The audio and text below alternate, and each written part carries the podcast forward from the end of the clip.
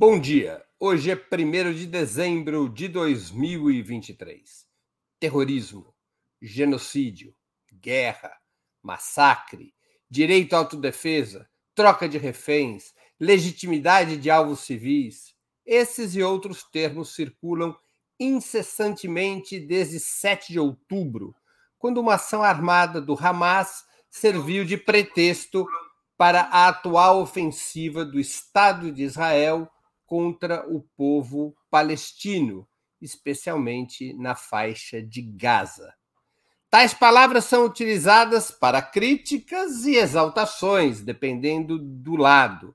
Mas qual seria sua legitimidade à luz do direito internacional, sua legitimidade e sua legalidade? Para conversarmos sobre esse tema, nossa convidada de hoje é a advogada e jurista Carol Proner professora da Universidade Federal do Rio de Janeiro, fundadora da Associação Brasileira de Juristas pela Democracia e integrante do grupo Prerrogativas, desenvolveu sua carreira na intersecção entre direito internacional público, direitos fundamentais e direitos humanos. Já vamos começar. Fiquem conosco.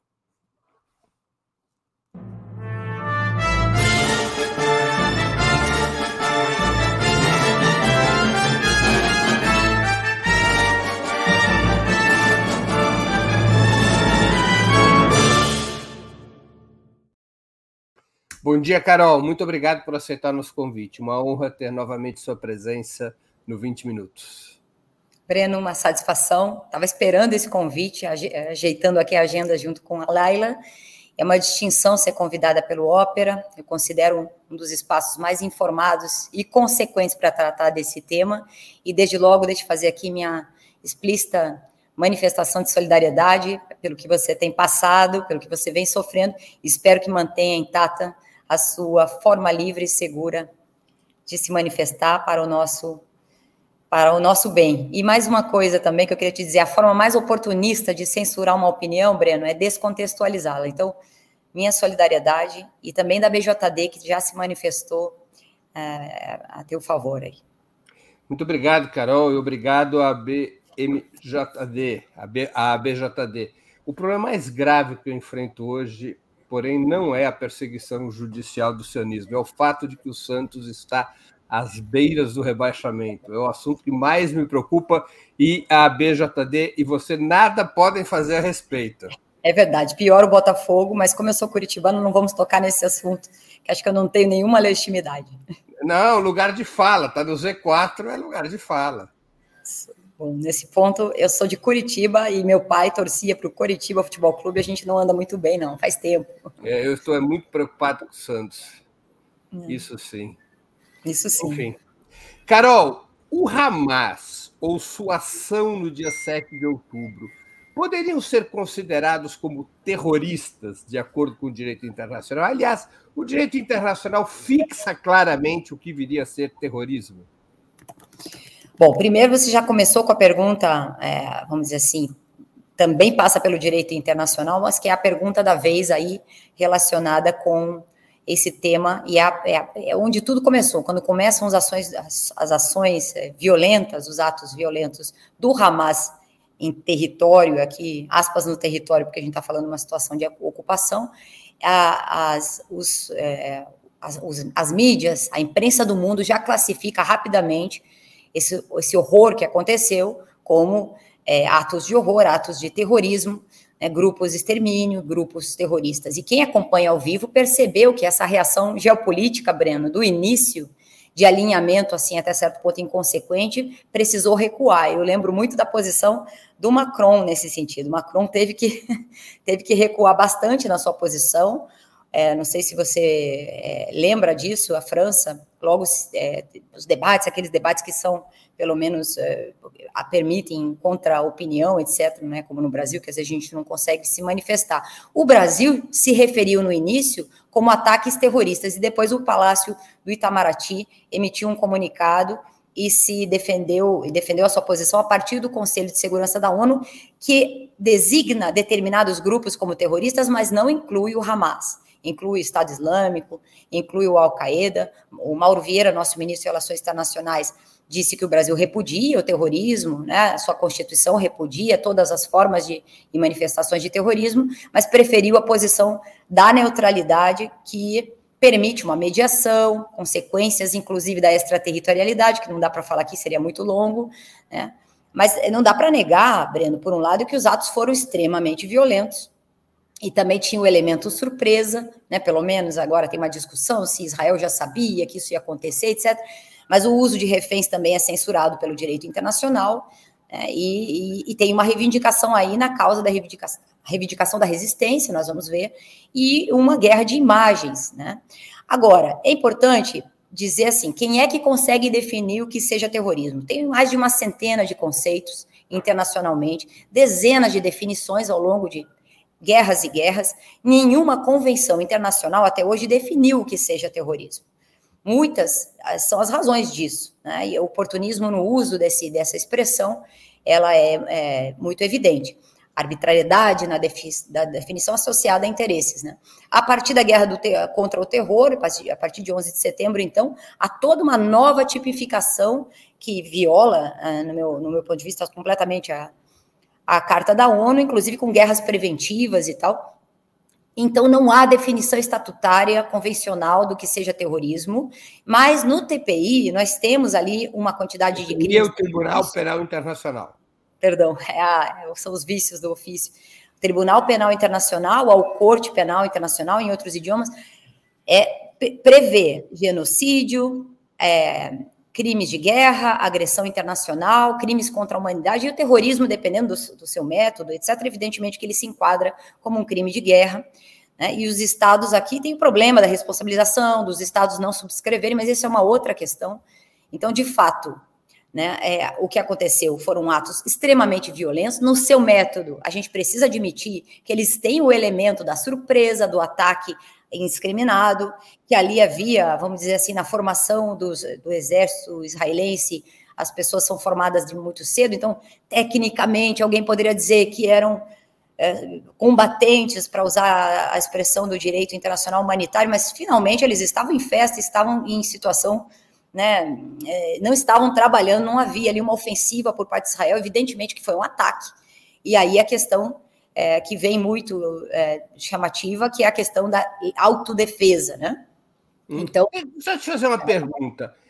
Por não se tratar de uma situação clássica de confronto entre dois estados, é, e sim de uma situação violenta, mas entre um estado e uma organização armada integrada a um povo sob ocupação, é, caberia uma investigação internacional para saber o que aconteceu no dia 7 de outubro, ou, o, ou a investigação e o julgamento por parte exclusivamente do Estado de Israel já é suficiente legalidade? Deixa eu tentar entender o que você está perguntando. Você está perguntando em relação aos atos do Hamas? Exatamente. O, o, Estado de Israel é a principal fonte da informação dos atos do Hamas. O que aconteceu ou teria deixado de acontecer no dia 7 de outubro, só existe a investigação feita pelo Estado de Israel. Sem dúvida nenhuma que seria, é, evidentemente. Evidentemente que para saber o que aconteceu precisa de investigação independente, porque ali está, tem uma cobertura, um bloqueio, um bloqueio por um lado e uma cobertura intencional midiática que é muito evidente. Não adianta ninguém falar mal aqui de mim no chat ou depois. É evidente. É, aqui no Brasil a gente tem um, tacanismo, assim, uma coisa tacanha que não consegue discutir, não debate, debater.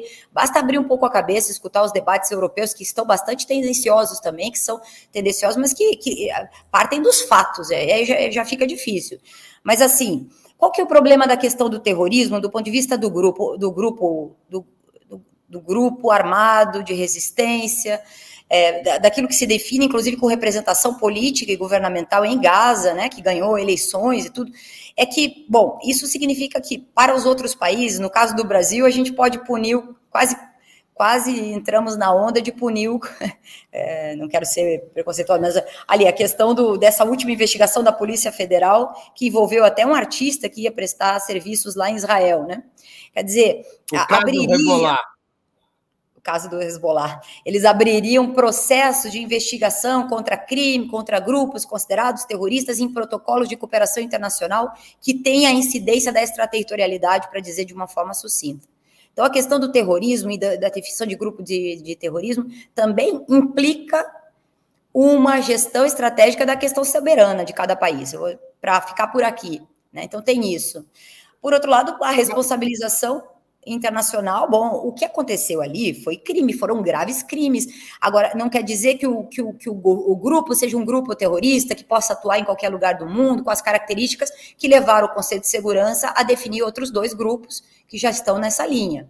Então, Agora, vamos existe dizer... algum mecanismo legal no direito internacional que obrigue a uma investigação internacional, uma investigação independente do que aconteceu no dia 7 de outubro? Eu acho que teria que. Aí sim, eu vou te dizer qual foi a ação que nós assumimos como advogados, associações, ONGs, que foi. É, eu ia chegar lá, mas você está inverteu um pouco a pergunta. É, por achar que se a resposta. Vamos, vamos, vamos voltar aqui um pouquinho, que acho que eu preciso desse raciocínio para ver se você se convence comigo nesse aspecto. É, se os ataques de Gaza, conforme foram debatidos e estão sendo debatidos, são de autodefesa ou são crimes de guerra, né? Vamos dizer, porque teve o ataque do Hamas, e eu estou aqui defendendo que são crimes muito graves, só que a questão da caracterização do grupo terrorista é que, é, pelo menos o Brasil tem tomado essa posição, e eu também acho que não, não convém, não tem nada a ver, nada a ver mesmo, por, pelo contexto histórico de resistência, etc. E é, aí entra, mas foram atacados em território é, israelense, a gente não tem que é, chegar ao ponto de, de, negar a violência, o ataque, a imprevisibilidade e a, e a crueldade. Foram aí quase 1.500 pessoas, quase 2 mil pessoas, que ninguém sabe exatamente quem foi o responsável, porque a resposta de Israel já começou em território israelense, ali, já começou ali no local. E aí, aí uma investigação independente ajudaria a saber se algumas pessoas, várias delas, foram mortas em consequência da resposta. Né? Então tem isso também. Mas, por outro lado, a, a, a resposta a essa, a, essa resposta de Israel é que o, o, os ataques em Gaza são autodefesa é, em forma de crimes de guerra. É um desdobramento mais do que tudo. Né? Porque, considerando aqui a especialidade do direito internacional, que é de onde eu me propus observar hoje, a resposta de Israel aos traumáticos ataques gravíssimos de 7 de outubro foram muito além do que se podia imaginar. Então, aqui, nós estamos falando de uma situação deliberada de resposta que viola muitos princípios universais e que foram reunidos no TPI, no Estatuto de Roma, mas que já vinham de muito tempo, que é a questão humanitária. A questão humanitária não, desceu, não, não nasceu na Segunda Guerra Mundial, inclusive o direito internacional humanitário tem data local e até autor na sua formulação inicial, que são as batalhas de Solferino, lá atrás, né, em 1846, etc. Então, esses crimes cometidos, na minha opinião, sem dúvida nenhuma, crimes de guerra, deliberados e especiais, tanto no sentido da violação dos estatutos, eu vou usar a palavra aqui, imperativos humanitários, pela forma da resposta, pelos meios e métodos de combate, né, de contra-ataque como resposta, né, e com contornos étnicos midiáticos aqui, palestinos, árabes terroristas, né, tentando fazer uma pasta de uma única coisa disso aí, né. Também é a, a, o cercamento da população civil, o emparedamento da população civil para atingir membros do Hamas, mas com a promessa de que eles serão exterminados e atacando indiscriminadamente, em território com hiperconcentração populacional, aterrorizando né, pessoas que ficaram estão ainda em permanente medo de assassinato, outro crime que atinge aí a dimensão psicológica né, e, e que estão previstos nos estatutos internacionais. Né, essas declarações de evacuação, você lembra que, que terrível, né? Sobe para o norte, vai para o sul, e visa todo o Estado palestino sem distinção entre civis e combatentes, sem distinção ou referência a gênero e idade, muito menos a condição de deslocamento das pessoas, sem considerar crianças, né? Em permanente, portanto, estado de fuga, em deslocamento coercitivo sob ameaça de perseguição, crimes. Isso eu estou mencionando não é a, a à toa, estou falando com base na legislação. Sem falar nos homicídios intencionais, nas execuções e ataques deliberadamente indiscriminados deliberadamente indiscriminados, resultantes de homicídios não intencionais. Então, a morte, essa é uma das mais dramáticas nesse, nesse conflito ou nessa, nessa situação atual, nessa guerra, as mortes por falta de condição de existência, privação das condições de existência ou de sobrevivência, água, alimentação, medicamentos e também os bens protegidos. Aqui estamos falando de templos e escolas, mas principalmente dos hospitais, e vocês lembram, eu até escrevi um artigo sobre o estigma de Israel, que vai ser ao Shifa, que foi assim, o limite. A gente achava que aquilo aí seria o topo da inumanidade, né? E armas químicas, veja, tanto o fósforo branco, que foi de detectado por organizações internacionais, como uma bomba terrível, a gente também não sabe muito, mas fica imaginando que seja, que as das bombas Guinso, que são eh, estilhaços cortantes que também são indiscriminados. Então, Hoje, o que nós temos em Gaza, e no dia de hoje, Breno, um pouco antes de entrar, eu estava acompanhando o noticiário internacional, que é só o que a gente faz na vida agora por conta disso, uma centena de pessoas mortas na retomada da ofensiva, uma centena. E aí, talvez, a gente possa dizer e que. O dia mais... ainda não acabou. O dia é, é seis horas a mais que nós, que, nós, que a gente aqui no Brasil. Então, estamos falando de, de, de talvez, Breno, dos mais horríveis, horrendos, aterradores, a gente adjetivos estão muito gastos, né? Crimes de guerra deliberados cometidos desde a Segunda Guerra Mundial. Não em número de pessoas, porque nós temos aí situações africanas atualmente são terríveis, mas no acúmulo de uma consciência humanitária que nós deveríamos ter, aqui falando como né, ele é integrante da, da comunidade humana do planeta, né? E que, que, que viu o que aconteceu na Segunda Guerra Mundial e principalmente com esses aspectos ligados à, à instituição de um Estado é, judeu, que um Estado israelense, o Estado de Israel, com as características de apoio da comunidade internacional. Então, é inimaginável e é inigualável e deixa um, um importante alerta para toda a humanidade. Né? Então, isso é algo que a gente tem que considerar especial, o que está acontecendo. Carol, o presidente Lula em termos legais, erra ou acerta quando afirma que Israel comete terrorismo de Estado? Ah, mas é, eu volto à resposta. Eu acho que aí não, o presidente Lula não é uma pessoa como eu ou você, com um nível de liberdade teórica que pode expor ou quer expor, ou, não sei se ele pensa assim ou não pensa. Ele é um chefe de Estado, né, Breno? Então, é, aqui as relações. As relações é ele usou essa expressão, né? De que Israel estava cometendo. No início ele usou, foram atos de terror, mas eu uso essa expressão, eu escrevi atos de terror. Eu acho que a gente tem que tentar, eu não acho que essa seja uma questão, reconhecer que eh, Hamas ou que eventualmente em uma situação de, de resistência. Não, eu não estou falando do Hamas, o presidente Lula aplicou terrorismo de Estado sobre Israel. A frase ah, dele terror... foi, sim, sim, foi sim, que ele, o Hamas ele... havia cometido atos de terror, ah, mas que tá ele também condenava o terrorismo de Estado praticado por Israel. Essa foi a frase dele. Entendi, desculpe. Essa expressão tá. terrorismo de Estado, ela tem cobertura legal? Tem cobertura legal. É, tem cobertura legal. E aí eu vou dizer que, por conta disso tudo que eu disse, é, é, e cada um de, faz o que pode, né? Então, assim, o, o próprio, peraí, o próprio secretário-geral das Nações Unidas, o Antônio Guterres, e a gente tem que valorizar, porque secretário-geral da ONU nem sempre nem sempre diz o que pensa em situações extremas que envolvem potências com, desse quilate, né, como Estados Unidos e Israel, nesse sentido de, de dupla né, dinâmica, nesse sentido. Nem sempre o secretário-geral faz isso. Então, a última frase dele que me marcou, recente, que ele diz assim, trata-se de uma catástrofe monumental que ocorre sob os olhos do mundo e da qual não devemos desviar o olhar. Então, ele, ele continua insistindo nessa questão da catástrofe, e ele fundamenta completamente nas normas construídas da comunidade internacional.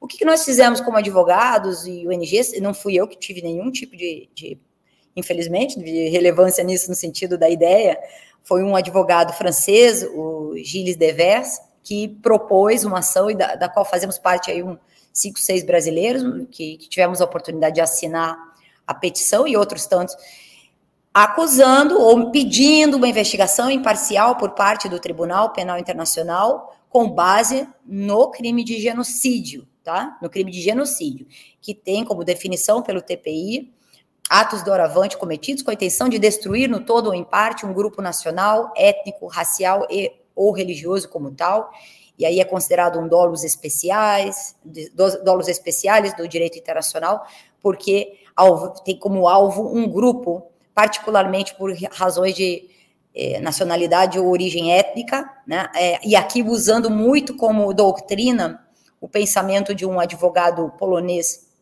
de origem judaica que emigrou para os Estados Unidos em 1941, que tem o nome de Rafael Lemkin.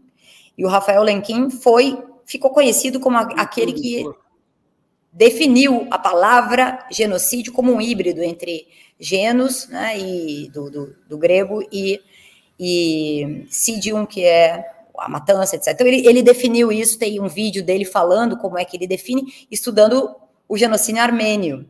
Tá? Então, nós entramos com uma ação com, as, com a pretensão de que se faça uma investigação independente, certo?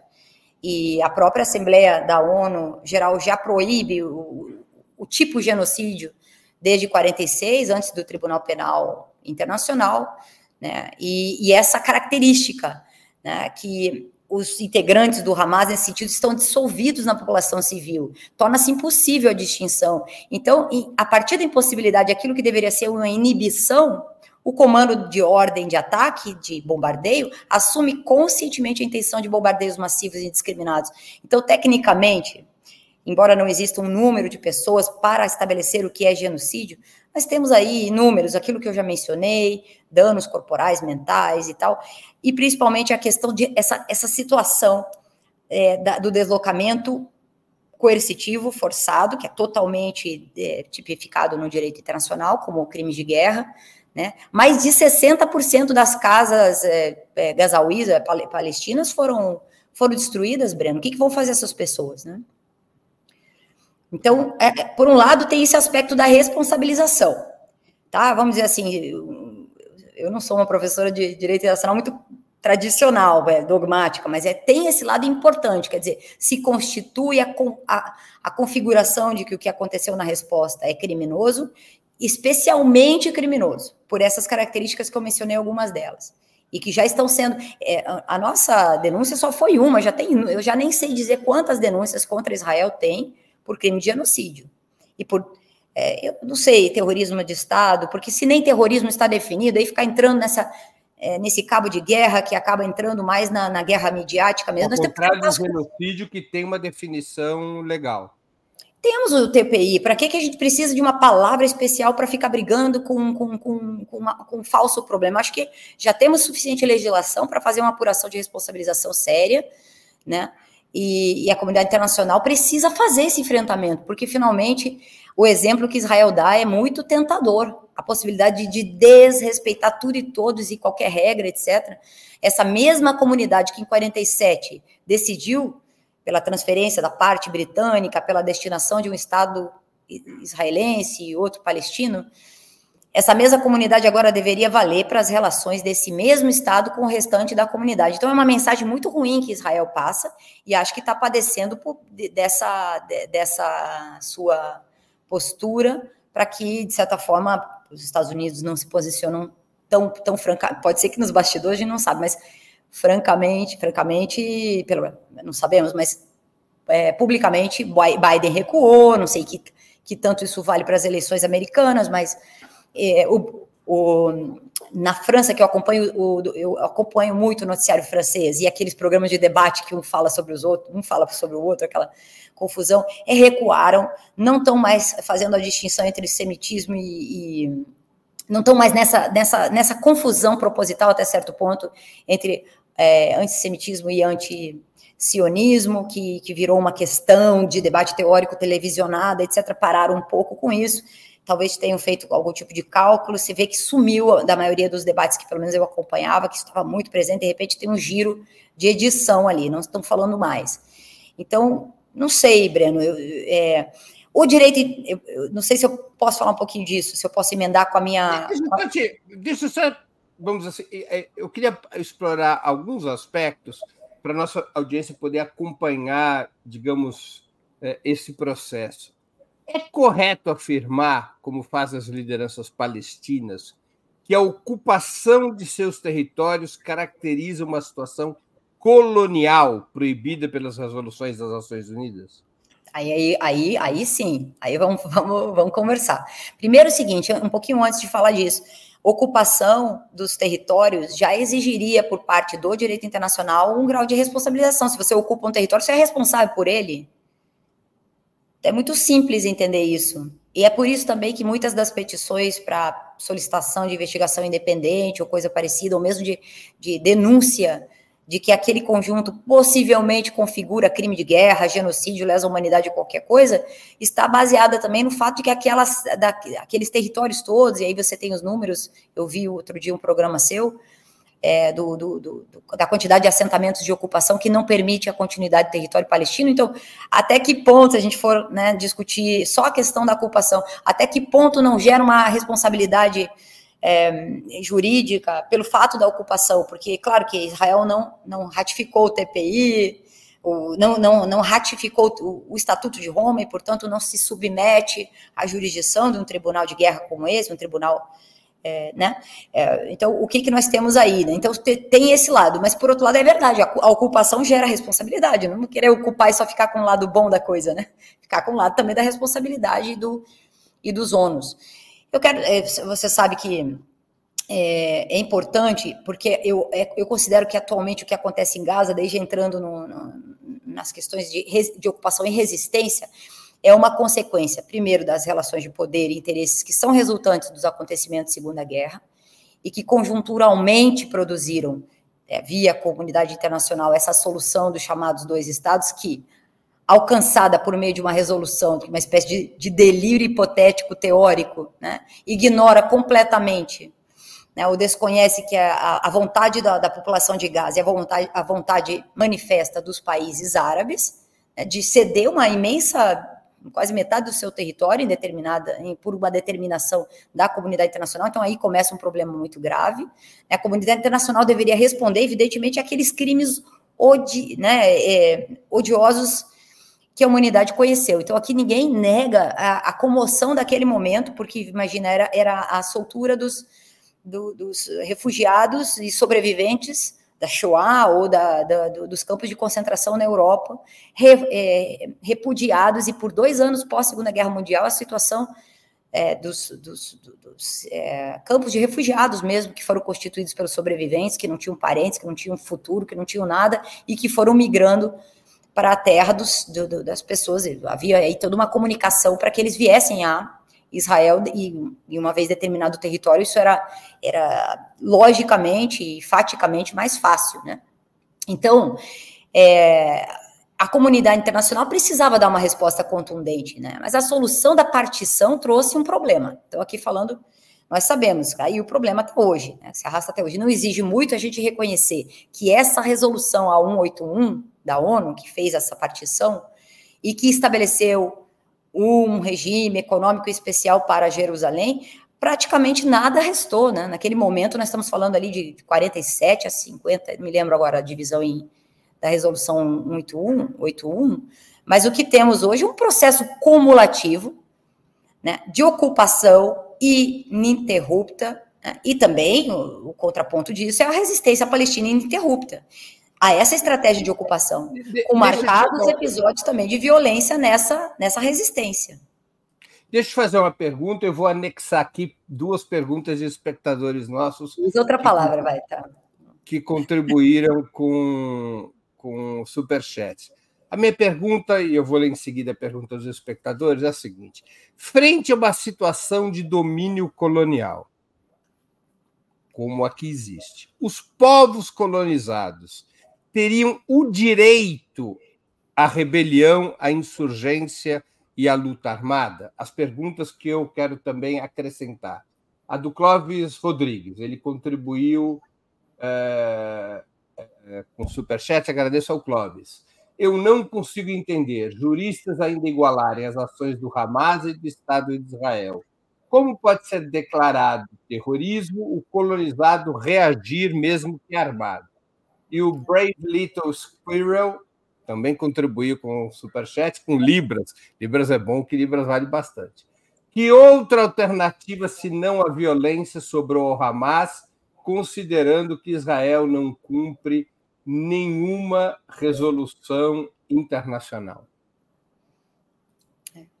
Tá, talvez eu não esteja me fazendo pela, pelas perguntas, ou pelo menos por uma delas, dá, dá a impressão que talvez nem todo mundo está me entendendo aqui. Eu, mas, em todo caso, eu não acho que a gente tenha que negar que houve, que houve violência dos atos de Hamas, mas isso não quer dizer equivaler.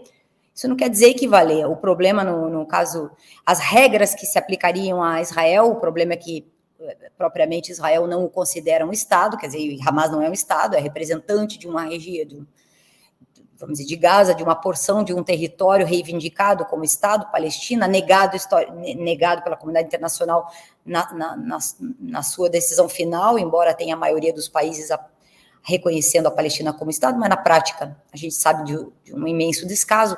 Mas em todo caso, o que eu quero dizer é o seguinte, e aqui eu poderia citar a afronta, Convenção de Genebra, Convenção de Genebra em diversos artigos, protocolo adicional, etc., do, do, do, que, do que viola os atos de, do, do Hamas no sentido da especificidade, mas o direito internacional não explica tudo. Inclusive, as guerras de libertação nacional têm estatuto que poderia e pode se aplicar à Palestina, e aí já entrando na tua pergunta específica, Breno. Nos termos do artigo 1 é, do protocolo adicional, as guerras de libertação nacional são conflitos armados internacionais, e somente certos conflitos obedecem a essa classificação do GLN, que é Guerras de Libertação Nacional, é, que, que, já que estão é, que são consistentes ao que se chama luta armada contra o domínio colonial. E aqui eu cito Saara Ocidental, Timor, Tibete, são questões que são enquadradas nos estatutos de direito internacional como hipóteses possíveis para serem analisadas como guerra de libertação nacional ou a ocupação estrangeira, no caso Kurdistão e Líbano, ou regimes racistas, e aqui eu vou, vou, posso emendar com a questão do apartheid, se você quiser. Os únicos. Re... Então, assim, é uma luta, não é exigido nenhum nível de intensidade para essa luta de libertação como condição para a aplicação das regras pertinentes. Os únicos requisitos são exigidos.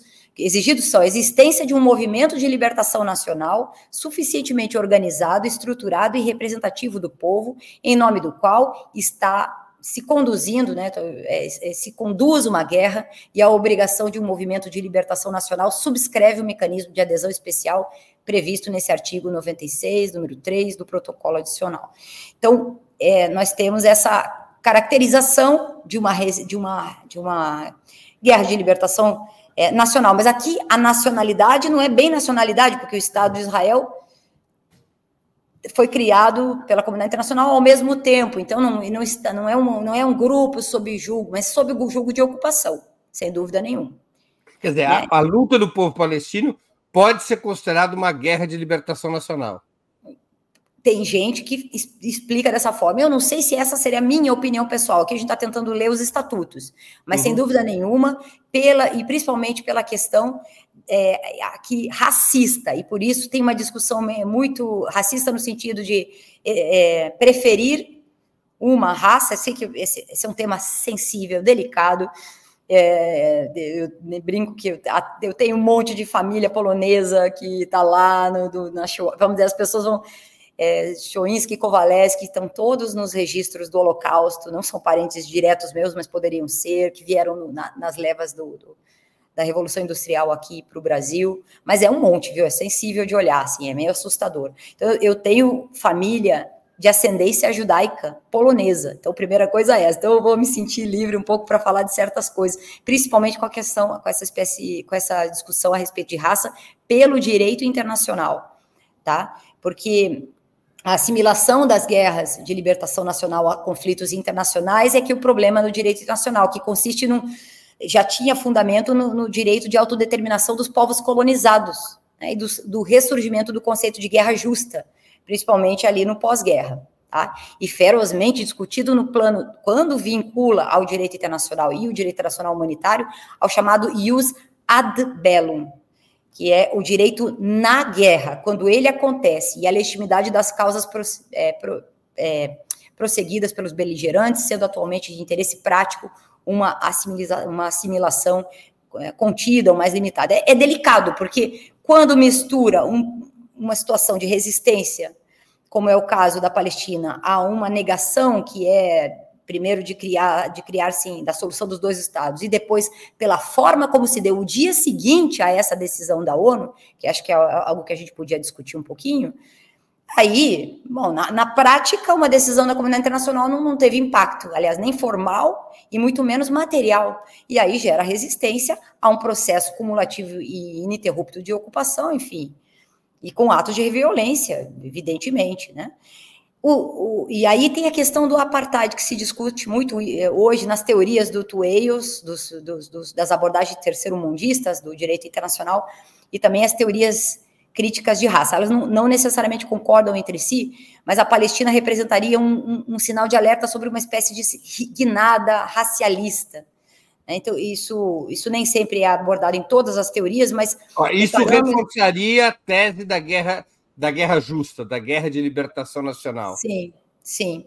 Como então, foi é na África do Sul. É, então é preciso ver isso aí, que o parâmetro fundamental nesse cientismo do sionismo seria é, ao mesmo tempo, um projeto racializar, racializador, ou sei lá, é, que, que, que, levaria em consideração esse aspecto, e colonial ao, tempo, ao mesmo tempo. Né? Então, é, teria que inserir, né, nesse sentido de análise, a, a, leitura da forma de propriedade da nacionalidade judaica aqui, incluindo é... direito à terra, só para concluir, isso, direito à terra, à cidadania, ao emprego, à vida e habitação, que é algo que, inclusive, no início do século é, é, 20, com a compra e venda das terras, a compra e venda não era compra e venda de uma terra, como eu vendo a minha, minha terra para você, você compra de mim. Era uma compra e venda, de, quer dizer, uma venda, né, por parte do usuário, destinada à fundação de um Estado que não incluía esse mesmo vendedor, digamos assim. Então, gera uma situação de desapropriação contínua e sistemática de palestinos, categoriz... categorizado de uma forma assim, dependendo o censo britânico do início do século, árabes, judeus, aquela coisa arbitrária, né, mas também fungivelmente nômades árabes, né? Então, nisso esse projeto que é chamado projeto sionista implica, portanto, uma hierarquia que tem um grau de é, racismo, né? Racial, é racial e existencialmente é, global, já que Israel recebe, né, na, na teoria do, na, na, lei do retorno recebe, mas não não acolhe os, os, os vizinhos, digamos assim. Claro. Não, ah. e, e em 2018 o Knesset, o parlamento israelense aprovou que o Estado de Israel é um Estado judeu. Sim, é, é que. Se eu, é. se eu, não estou enganado, é a primeira vez na história que legalmente um Estado, pelo menos na história moderna, que um Estado assume uma natureza racial, legalmente. Declaração de, Balfour, Declaração de Balfour de 1917, tá? que depois foi explicitada no livro, no livro branco de, de defesa do Churchill em, em 1900 é, e, logo em seguida, 19, 20. Então, essa declaração que é justamente o secretário de britânico de assuntos estratégicos que, que leva esse nome, né, o Arthur... Arthur Lord Arthur Balfour. Balfour. E que escreve para o Barão de Rothschild, que a gente lembra sempre da... Não tem uma bebida com esse nome? Mas a gente lembra, assim, Barão de Rothschild, que era o líder da comunidade judaica do, do, do Reino Unido. Tá? Então, aqui a questão da carta que se refere à intenção. Mas veja, do governo britânico de facilitar o estabelecimento de um lar, de um lar nacional judeu. Sim, sim, agora, mas em 2018, ou seja, há cinco anos, aquilo que não era ah, tá, legalizado, não estava legalizado, o Knesset, por proposta do governo, aprovou sim. formalmente o Estado de Israel, o Estado ah, sim, entendi. Mas eu estava falando da sutileza da, da partição que vem Lá de mais atrás, de né, mas, é, então, é, é, é, que agora em, em 2018 acabou a sutileza. Acabou a sutileza, né? Então, é o Estado de... judeu. É, e, e a lei diz, o trecho da lei diz: o Estado de Israel é, um, é uma nação na qual os judeus exercem seu direito à autodeterminação todos os que não são judeus perderam o direito à autodeterminação. É a, é a, explicitação de um processo paulatino, né? Paulatino. E daí, quando falo assim de ocupação, mas é, tem que ver, às vezes eu vejo uns debates assim tão abstratos. Eu tinha uma professora de direito nacional que tinha os óculos com aros cor-de-rosa, assim. Eu disse, acho que eu quero vestir esses, esses óculos para poder enxergar o direito nacional de uma forma mais, mais objetiva, né? Mais abstrata. Mas a verdade é que essa ocupação e esse processo de, sobretudo de censura de espaços, por exemplo, censura-se o acesso ao muro das lamentações, censura-se o acesso a determinadas par partes do território. Então, aquele nomadismo, naquilo que acontecia como, como, como hábito, mais de 400 anos de convivência comum, eu que gosto muito da Andaluzia, vejo as, os traços da, co, da convivência no bairro judeu, nos, no, por exemplo, em San, é, eu vou muito a Sevilha ali, né, bairro de Santa Cruz, juderias, e quantas vezes, tinha, tinha, muitas guerras, muitas coisas, mas tem 400 anos de história de convivência, então isso, claro, agrava o, o problema de, de, convivência e constrói uma teoria, uma, uma, uma espécie de teoria, né, de, de, um, de, um, de uma espécie de, paradig, de paraíso que vai ser alcançado é, e que foi alcançado e que está cada vez. Não sei se isso pode ser chamado de paraíso, esse nível de isolamento, né? É, mas realmente é algo, quer dizer, sem, sem abstrair a necessidade de resposta da ONU, acho, ah, nós, nós tivemos ali a definição de um problema muito grave, né, com essa partição que acontece. Se você sabe o dia da votação, ele foi um dia muito especial, tinha ali toda uma comoção de artistas, intelectuais, teve uma, quantidade de telefonemas feitos de última hora, o resultado foi atingido, era meio inesperado, imaginava-se que isso não ia ser alcançado, né? O Leon Blum, Leon Blum teve um papel. Né? Você está falando da votação da partilha. Da votação da partilha. É, dia 29 de novembro de 1947. E o resultado é. E aí, no final, a, própria Eleonora Roosevelt ocupou um lugar muito importante nessa, nessa pressão, e aquele advogado muito hábil, né, o Abba Eban, que foi o advogado. Depois foi chanceler israelense. É, então, assim, é, é, como não? Então, e, e, no dia seguinte, então, é, isso é importante a gente registrar, Breno, porque no, no dia da decisão, no dia seguinte já, ou no mesmo, sei lá, na mesma hora já havia reação, reação de, de negativa, negativa fi, fi, física e fática, inclusive com atentados, né, bombas, etc. E desde então é, desde então, nós vimos um processo cada vez mais violento de é, expropriação das terras e alguns chamam de limpeza étnica, efetivamente.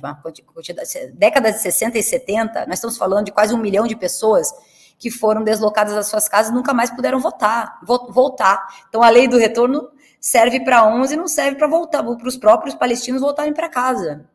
Um milhão de pessoas na década de 70. Carol, deixa eu ler aqui duas perguntas de espectadores nossos que têm a ver com o mesmo tema que você já abordou, mas eles colocam um aspecto novo. O Pedro Aguiar contribuiu com o Superchat. Ele pergunta: a relatora da ONU, Francesca Albanese, diz que Israel não pode reivindicar a autodefesa pelo direito internacional pelo fato de manter Gaza sob ocupação. Esse argumento procede juridicamente? E, finalmente, a Gisele Matias também contribuiu com o Superchat. Ela pergunta: a área em que houve o ataque do Hamas não pertence ao Estado de Israel, é uma ocupação. Nesse caso, o Estado de Israel pode reclamar o direito de defesa? As duas perguntas se integram. Ele não reclamou, primeira coisa. Ele fez, ele respondeu. Então, primeira coisa é isso. Acho que a gente tem que ter um pouco de realismo aí. Eu gosto o Breno é campeão nisso. Então, ele respondeu. Ele não pediu autorização, inclusive, é, o, o, o, é, é, o, embaixador em Israel, na ONU, é? agora já estou confundindo os fatos, gente. É, também deu uma resposta bastante é, dura ao próprio secretário-geral da ONU. Então, primeira coisa é isso. Não, não, não, tá, não se está discutindo legalidade. Foi respondeu, respondeu. A fala de Israel foi é, para a sua própria situação de ataque, de comoção interna. E tem aí vocês podem avaliar, você pode avaliar melhor que eu a questão da correlação política de, de Netanyahu e dos partidos e da construção de consensos ali. Primeira coisa. Mas sim, eu acho que essa resposta, e mando um abraço para a Gisele, que eu conheço, minha amiga, é, e, e, as perguntas vieram no mesmo sentido. A ocupação gera dever, acho que eu já tinha mais ou menos comentado antes.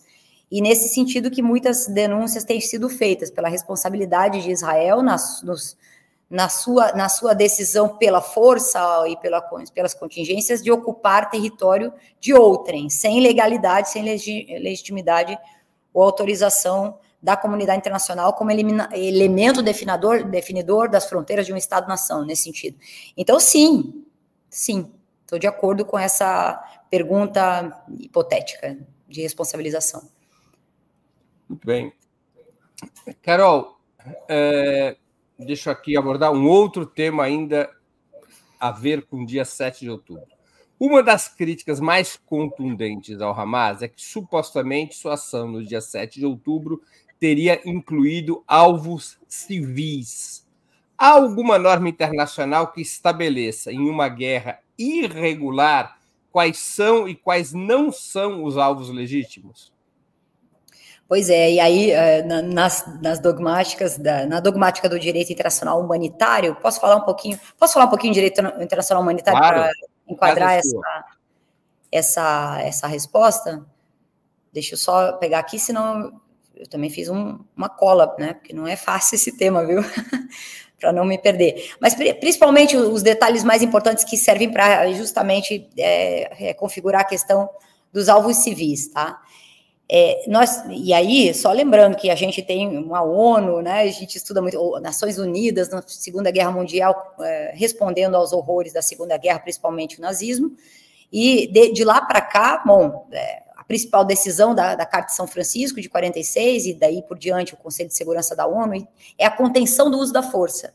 Quer dizer, uma, uma tentativa das nações unidas, nas, das, das nações reunidas, para poder tentar fazer uma regra de evitar a guerra de tudo, de todos contra todos, ou então a reivindicação frequente da, do, da autodefesa, o que não quer dizer necessariamente legítima defesa. A autodefesa, apesar de muitas vezes os idiomas usarem comumente auto com legítimo. A legítima defesa no sentido de legítima legal, baseada na lei. Então, vamos dizer, a ONU deveria conter esses conflitos, mas de lá para cá nós já tivemos mais de 200 conflitos armados de grandes proporções. Atualmente, no mundo, acho que o último censo é em torno de 28, eu acho que até aumentou, porque esse censo é de 2022, dessas organizações que estudam conflitos internacionais. 80, 90% das pessoas que são vitimadas nesse conflito são civis, mortas ou mutiladas nos combates, quer acidentalmente, quer deliberadamente para cobrir atividades militares. Então, estou insistindo na palavra deliberado aqui, intencional com a intenção de, né? com a intenção de chegar a um objetivo de guerra. Então, essa situação é, é, dramática pela desumanidade. Em tempos históricos diferentes, da China, do, do, do, do, Confúcio até Índia, passando por Pérsia, Grécia, etc., nós sempre temos princípios humanitários que podem ser junguianamente estudados, assim, se quiser, porque cada tempo histórico tem um período, um conjunto de normas, os, o Tratado de Latrão, que, per, per, que proibiu a, aquela arma chamada besta, que é dilacerante, ou então paz e trégua de Deus, os princípios da calavalaria, então, quer dizer, tem uma situação de proteção humanitária ou de regras do jogo numa guerra, certo?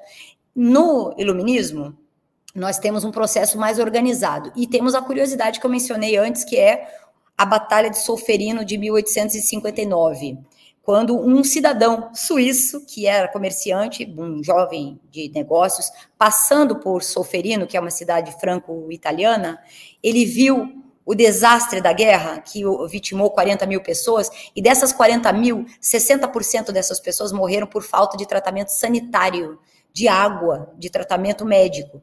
Então ele redige um livrinho chamado Uma Recordação de Solferino, e esse livro que já tá, tem filmes que retratam, etc, meio romanticamente, mas tem ali a construção dos, das vontades dele que eram duas e que geraram princípios internacionais basilares. O primeiro deles, que cada país tenha constitui em tempos de paz uma comunidade para socorro de vítimas, né, uma, uma, uma, uma, uma sociedade voluntária de socorro de vítimas com determinados princípios, e essa é a base da criação da Cruz Vermelha, que está atuando agora na gestão dos reféns, da, do Comitê Internacional da Cruz Vermelha.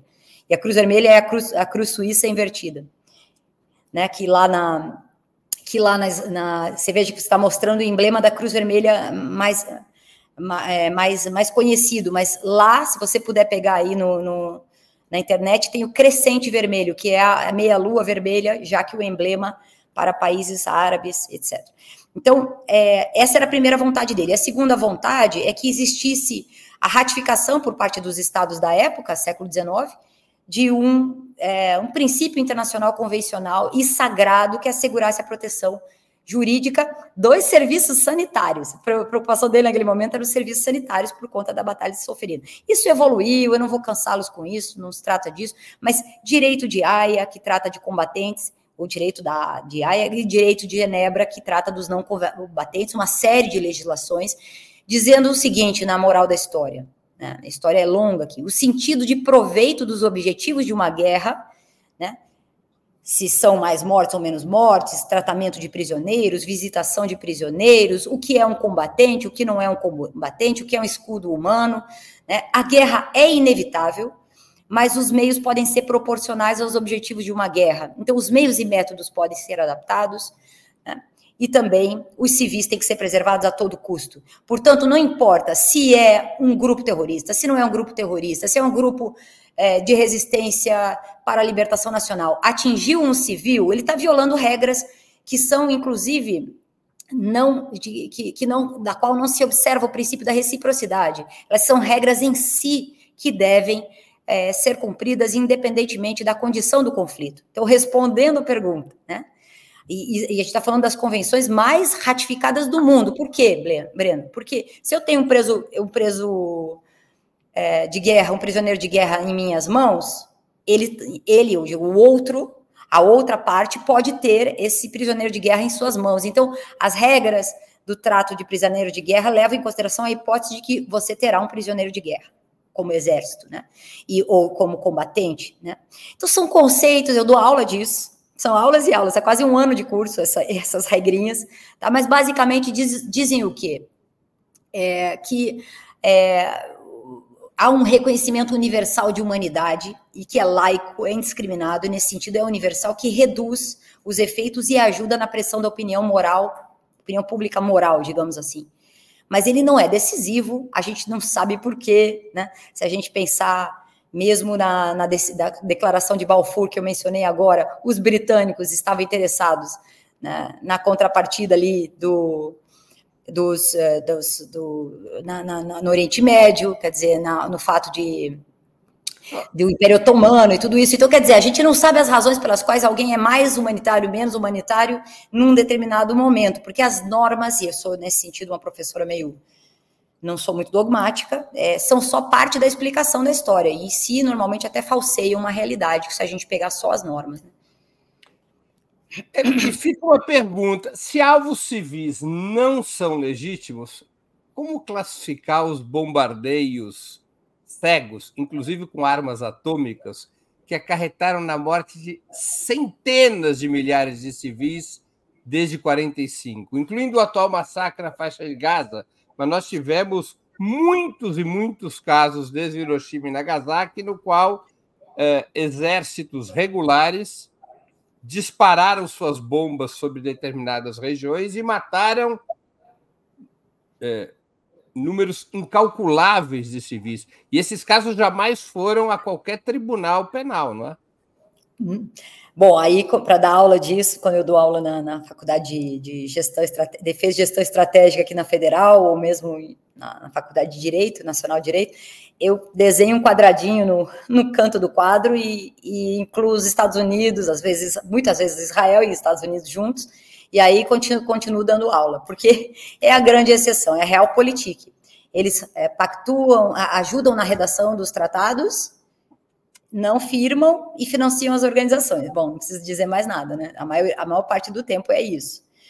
E, claro, na responsabilização é, é, muito nítido, é muito nítido. Eles aproveitaram uma coisa que daí não tem nada a ver com o que a gente está falando aqui um dia, mas quando eu me preparar, eu gostaria de falar contigo, que é a extraterritorialidade, quer dizer, usam a transnacionalidade da, da, da comoção desses, desses crimes que são considerados como tráfico de órgãos, guerra, tráfico de drogas, terrorismo, agora até a corrupção internacional e, e, e lavagem de ativos, etc., para aplicar cooperação internacional. Isso sim. Mas daí não seguindo mecanismos é, universais e humanitários, e sim seguindo uma lógica de muito mais nacionalista, né? Muito mais é, nacionalista no sentido de Estado-nação dos seus interesses governamentais e interesses da, da, da indústria da guerra, principalmente, e midiáticos. Nossa, então, não, não tem explicação, não tem resposta para essa, essa questão, que é, que é um dilema e o paradoxo das, da, da, do direito internacional e da, das relações internacionais. É, porque o caso mais clássico é Hiroshima e Nagasaki, não é? No qual uma bomba atômica, é. o, o caso de Dresden, em que houve uma ação militar, pouco se ligando para a quantidade Alguns... de civis. Ou o bombardeio de Hanoi em 1972. Exato, eu ia falar de Hanoi. Quer dizer, são situações de extrema violência, ou mesmo os ataques que. É, como é o ataque é, chinês, é, é, japonês na, na China com o estupro das mulheres, a morte, aquilo foi muito impressionante. Quer dizer, é, bom, primeiro que o direito nacional regula e tipifica aquilo que já aconteceu, essa é uma questão. Né? acontecem o uso de armas. De, é, existem previsões gerais, como, por exemplo, são proibidas a, a, armamento que causa a cegueira, que causa a cegueira, porque é uma questão de absoluta covardia num combate. Um cego contra um que pode ver, uma pessoa que pode ver. Então, hipoteticamente, realmente, armas, é, que, armas bélicas que armas que provocam a cegueira são proibidas.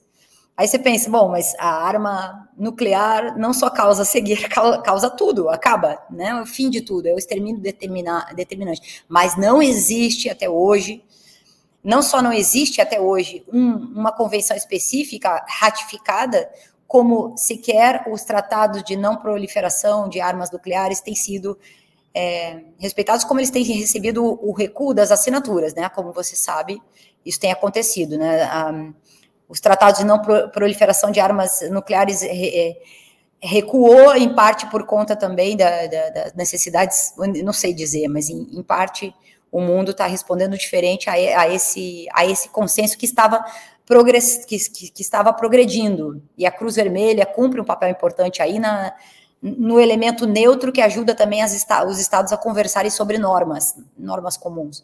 Mas isso deu uma, uma parada importante e hoje nós temos armas também que químicas que não precisam nem ser as nucleares, de, de baixo impacto nuclear, tem uma sofisticação é, que, que, que, é, que é menos assustadora do ponto de vista midiático, talvez, que a. E tem, e tem aquele é. problema do direito internacional, né? Porque no direito nacional, o Estado impõe o direito nacional. Manda prender de... e manda soltar. No direito internacional, você não tem uma força impositora da regra, né? Não, a sanção no direito internacional depende também da vontade da comunidade. Para chegar a determinar, por exemplo, uma intervenção humanitária, você depende do Conselho de Segurança, e em especial dos cinco membros do Conselho que são considerados de voto e veto, que são as potências vencedoras da Segunda Guerra Mundial e que vivem atualmente é, uma, uma fase completamente diferente de qualquer outra. Quer dizer, desde a Guerra da Ucrânia, isso se esterçou, assim, que assim, isso realmente, aquele, aquele pacto da, da boa vizinhança, eh, se existia, já acabou de existir, né? A partir da guerra da Ucrânia. Não há acerto no Conselho de Segurança, e por isso que o presidente Lula fala necessidade de reformar. É que a comunidade internacional, não, esse, esse organismo, é, na sua.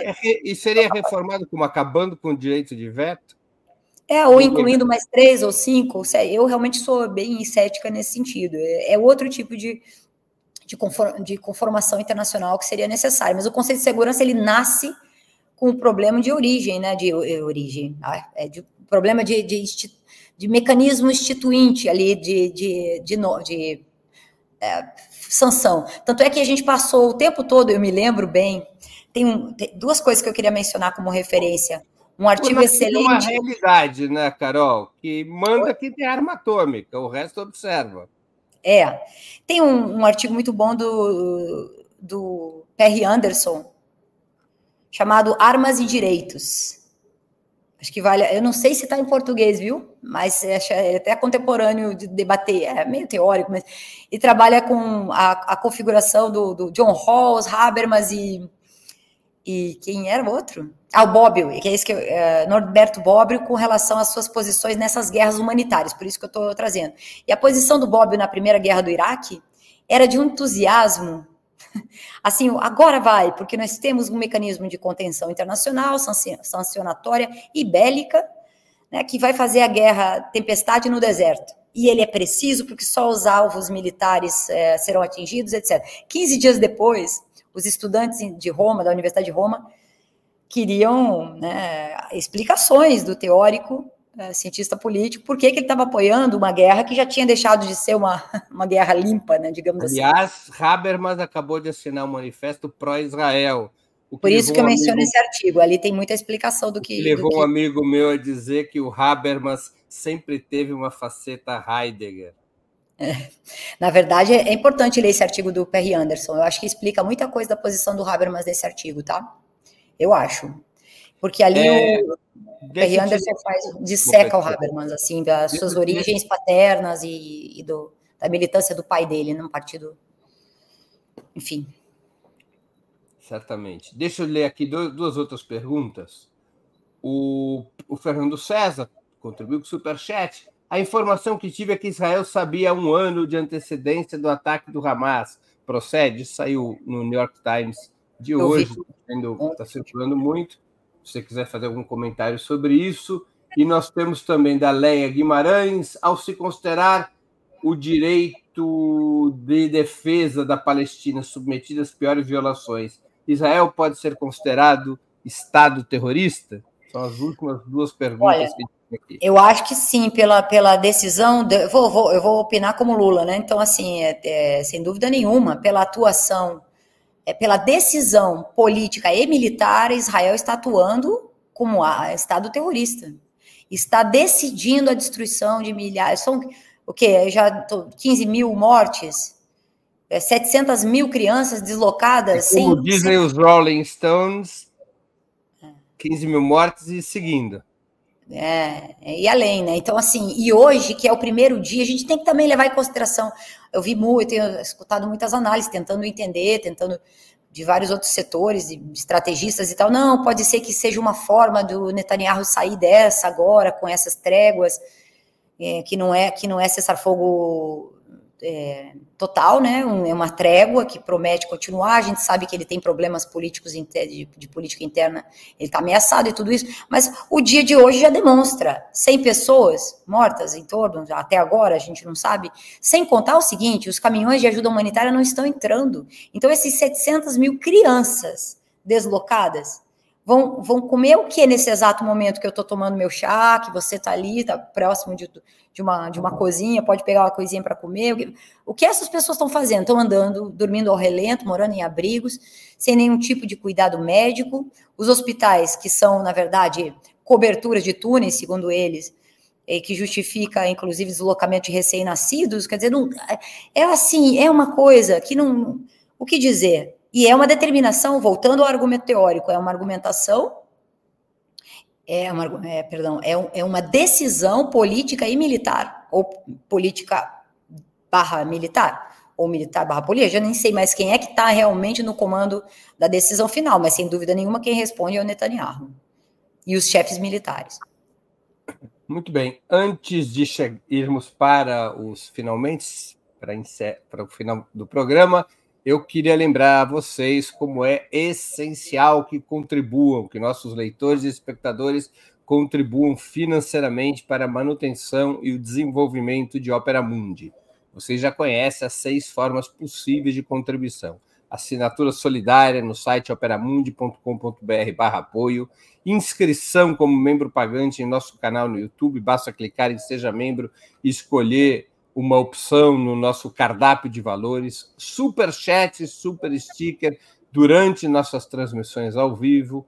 Valeu, valeu demais quando estiverem assistindo aos nossos vídeos gravados e o Pix a qualquer momento. Nossa chave no Pix é apoie@operamundi.com.br. Eu vou repetir nossa chave no Pix: apoie@operamundi.com.br. Como vocês sabem, Operamundi está sendo muito pressionada pela plataforma, pelo YouTube, com seguidas desmonetizações de programas. Isso significa que a gente perde anúncios publicitários e isso reduz a nossa receita.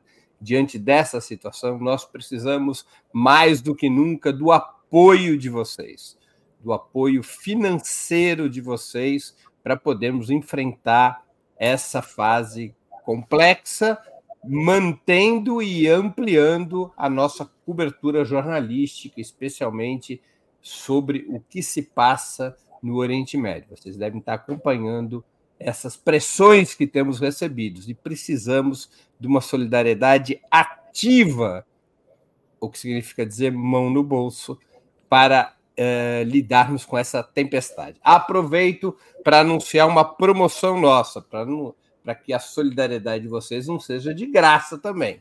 Nós estamos lançando, a editora Alameda está lançando um pequeno livro escrito por mim, é, chamado Contra o Sionismo, Retrato de uma Doutrina Colonial e Racista. O livro já está pronto e já está à venda. Ele está à venda nas livrarias digitais, daqui a pouquinho já vai estar nas livrarias físicas, pode ser comprado no site da editora, mas nós trazemos hoje uma promoção especial para os nossos eh, assinantes. Até o dia 15 de dezembro de 2023, todos os que fizerem novas assinaturas anuais no nosso site receberão como presente um exemplar autografado da obra, que reúne algumas das intervenções que eu fiz de forma editada e complementada, algumas das intervenções que eu fiz no nosso canal no YouTube sobre a guerra de Israel contra a Palestina. Eh, vocês poderão fazer essas assinaturas anuais e ganhar o livro no seguinte endereço: operamundi.com.br barra apoio IFEM anual. Vou repetir, operamundi.com.br barra apoio IFEM manual. Essa promoção, repito, vai até o dia 15 de dezembro e é válida para as novas assinaturas anuais. E para você que já tem uma assinatura em nosso site ou é membro pagante do canal, Opera Mundi está oferecendo um cupom de 50% de desconto para o mesmo livro. A gente mandou esse cupom de desconto de 50% para todos os assinantes ativos, todos os assinantes solidários do site, via e-mail, e também para os membros pagantes do canal no YouTube. Esse cupom ficou disponibilizado, está disponibilizado na comunidade do Opera Mundi no YouTube. Então, durante a cobertura desse conflito, vocês têm nos apoiado. A Opera Mundi, no entanto, sofreu ataques cada vez mais duros, tivemos a monetização interrompida em vários programas e precisamos, então, do apoio de vocês para seguir com um jornalismo sério, crítico e de qualidade sobre o que ali acontece. Carol Proner, nós estamos chegando ao fim da nossa conversa e eu queria te fazer duas perguntas que eu sempre faço aos nossos convidados e convidadas antes das despedidas. A primeira, qual livro você gostaria de sugerir aos nossos espectadores? A segunda, qual filme ou série poderia indicar a quem nos acompanha?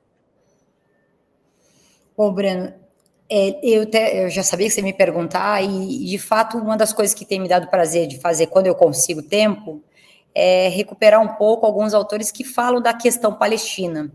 E principalmente, eu, eu quero, eu quero citar dois assim que me interessam mais. O primeiro deles, eu acho que é um, um ícone da resistência política e cultural palestina, que é Eduard Said, é, e que tem um livro exatamente com esse título, A Questão Palestina. Eu acho que é importante para quem luta pelos povos do mundo, para quem luta pela liberdade da, da, em, em, Gaza e da Palestina, pelo Estado da Palestina, ou por uma solução que seja factível e tal, que a gente melhore os argumentos. Eu acho que Eduardo Said é um importante, porque ele tenta, ele, né, enfim, principalmente numa parte que a gente não estuda tanto, ou pelo menos que deixa um pouco relegada, que é quando ele, quando ele esteve, ela foi escrita originalmente em 77 e 78, e trazendo essa, essa parte ligada mais ao Oriente Médio e invasão do Líbano por Israel e toda essa parte aí do, da guerra do Yom Kippur, não é isso? E você uhum. acha que uhum. trabalha em algumas lives tuas. Então, acho que Eduardo Said e também Tariq Ali, especialmente o confronto de fundamentalistas, são livros antigos. Eu fui olhar aqui a minha dedicação, meu, eu assino o livro e o lugar onde eu estou quando escrevo. E aí eu fui descobrir até um desenho aqui, ó, um desenhozinho e uma frase que eu escrevi quando estava lendo em Cuba em 2003. Quer dizer, isso aqui é bem antigo, né? Mas o, o, o Tariq Ali tem uma, uma parte, especificamente a primeira parte, que fala dos, dos e hereges e que fala de, da infância de ser um ateu, as origens do Islã, mas é mais a questão, e uma determinada parte dedicada a Jerusalém, e, e avança é, a respeito de todas esse, todo esse contexto histórico importante, mas, claro, ele é paquistanês, então ele ele apoia mais na questão é, dos, na questão mesmo dos, do, do Paquistão, né, para discutir choques de, de, fundamentalismo. E o terceiro, que eu sempre me apoio para tentar ver o que, que ele dizia, infelizmente nos deixou antes da hora, que é o Luiz Alberto Muniz Bandeira, numa parte específica, depois ele, ele passa a falar mais da questão, inclusive, da Ucrânia, mas numa parte, parte específica que ele fala do, do Oriente Médio, só pegar aqui o capítulo, especialmente o capítulo.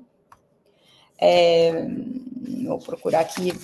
Aqui, ó, o plano de intervenção na Síria. Né? Então, principalmente o, a debacle da União Soviética, a ignorância de Washington na situação dos países que pretendia atacar, toda a questão da OTAN e é, a questão da Síria, que me parece que é interessante. Depois ele, ele migra para falar de outras coisas. Mas são, são autores que vão nos dando a base do, para entender um pouco o que está acontecendo agora, que é um desdobramento histórico, né? evidentemente, atualizado, etc. E filme não está dando tempo de assistir, filme nenhum. Eu estou trabalhando muito lá numa coisa que não tem nada a ver com o que eu estou falando aqui. Estou trabalhando num banco, então não tem nada a ver com o que eu estou fazendo aqui. E, e, ainda por cima, é, eu tenho seguido muito ao vivo as coisas que acontecem. Eu não sei se você tem mais tempo do que eu, mas eu, na, na tua, no, teu, nas tuas 24 horas do dia, mas eu não estou dando conta, não. Eu descobri que meu dia tem 30 horas e, e eu consigo tempo para assistir o Santos Futebol Clube jogar. Não vou falar nada. é, o que tem me deixado profundamente deprimido. Então, essa é o ah, é, aqui eu fui me recordar aqui para lembrar que já começaram a ser marcadas as noites de autógrafo dos livros. Então, no Rio de Janeiro, Rio de Janeiro. dia 11 de dezembro, às 7 horas da noite, na livraria da 20. Muito bem. Eu vou estar no Rio lançando Contra o Sionismo, Retrato de uma Doutrina Colonial e Racista. Convido a todos, convido inclusive os sionistas para aparecerem lá, serão bem recebidos. Vamos conversar. Estarei lá com vocês todos. Tá bom. Carol, muito obrigado pelo seu tempo, por essa conversa tão importante e informativa. Obrigado por ter aceito o nosso convite. Obrigada, Breno. Um grande abraço para vocês todos. Tchau. Tchau. Também agradeço a todos e todas que assistiram a esse programa, em especial aqueles e aquelas que puderam fazer contribuições financeiras ao nosso site e ao canal de Ópera Mundi no YouTube. Sem vocês, nosso trabalho não seria possível e não faria sentido. Um grande abraço a todos e a todas.